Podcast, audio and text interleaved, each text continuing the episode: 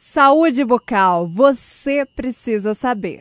Quadro em parceria da Rádio Tatiaia Ouro Preto com a Fundação Sorria para contribuir para a saúde bucal dos nossos ouvintes. Quem traz essa contribuição é o Dr. Luísio Drummond, presidente da Fundação Sorria. Bom dia, doutora Luísio. Bom dia, Gil. Bom dia, ouvintes da Rádio Itatiaia, AM 1120, FM 89.3. Ao longo da história humana, os maiores problemas de saúde que os homens enfrentaram estiveram relacionados com a natureza da vida comunitária, da vida coletiva, em pequenas, médias e grandes cidades, nas grandes concentrações urbanas.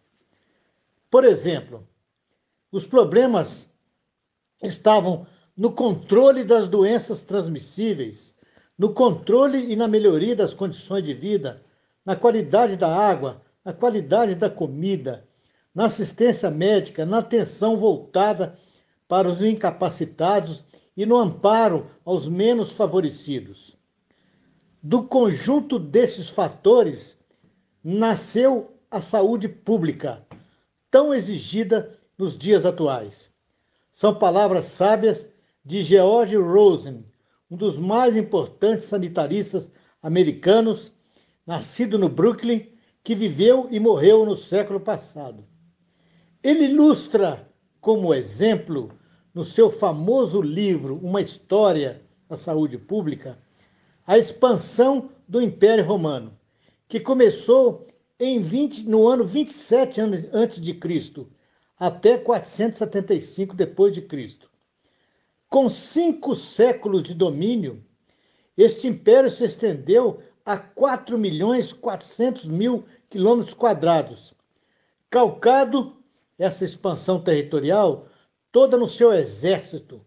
Os soldados romanos eram temidos porque eram saudáveis, não adoeciam facilmente, bebiam água pura e se alimentavam bem, tinham uma excelente qualidade de vida.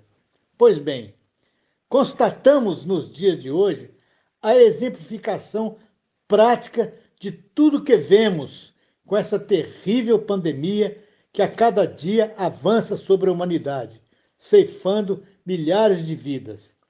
Num país tão desigual como o nosso e com uma saúde pública tão, des tão desordenada como a nossa, para nos defendermos desse vírus tão terríveis, eu não precisaria repetir, mas o faço sem pestanejar, que o confinamento, que o confinamento e o distanciamento social é a única arma que temos.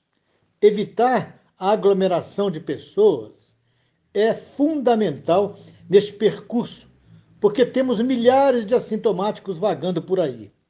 Assintomáticos são aquelas pessoas que têm o, vírus, mas não têm sintomas. Por isso, interrompemos a nossa rotina de atendimento na Fundação Sorria, por razões óbvias. Haveria, consequentemente, a presença de muitas pessoas no espaço físico limitado, colocando em risco milhares de crianças.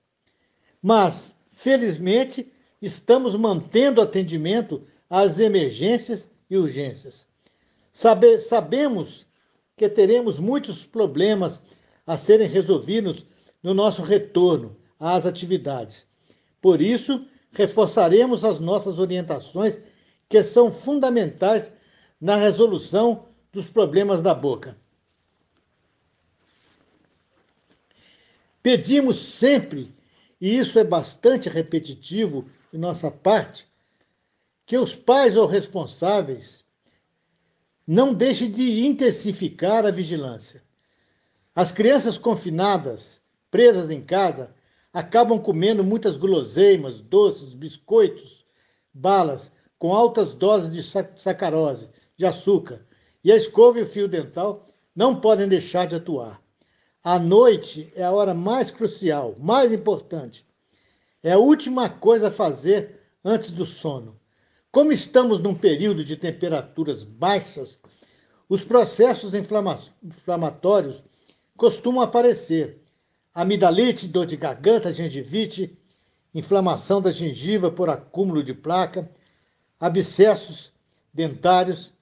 Por isso, às vezes, temos que recorrer a antibióticos, principalmente em suspensão ou xarope, que são açucarados. O sinote, por exemplo, é uma amoxicilina trihidratada, é muito utilizada e muito indicada pelos pediatras. É muito rico em sacarose. Por isso, o antibiótico à noite, principalmente, tem que ser dado antes da escovação. As mamadeiras noturnas também têm que ser abolidas, suprimidas. Se o fizerem nas crianças mais novas, limpem os dentes com uma gaze para evitar a cárie precoce da infância ou conhecida cárie de mamadeira. Vigiem as crianças acima de 7 anos até os 10, 11, 12 anos.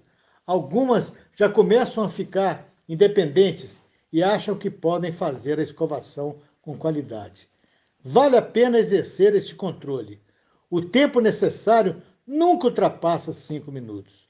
A escova tem que ser macia, nunca escova dura, porque a macia ela é mais tolerada, ela é mais suportada quando passa próxima à gengiva, onde tem acúmulo de placa e causa a gengivite. Quando comprarem pasta de dente, verifique na embalagem se ela tem mais de mil ppm de flúor. A pasta é a mesma para toda a família. Se comprarem pasta infantil, mas se ela tiver mais de mil ppm, ela pode ser usada. A quantidade nunca deve ser maior do que um grão de arroz cru. Lavem bem as mãos e bom sono. A vida seguirá no dia seguinte, com mais esperança e crença que melhores dias virão. Obrigado, Gil. Obrigado, ouvintes. Mas fique em casa. Apresentação e produção: Gil Isidoro.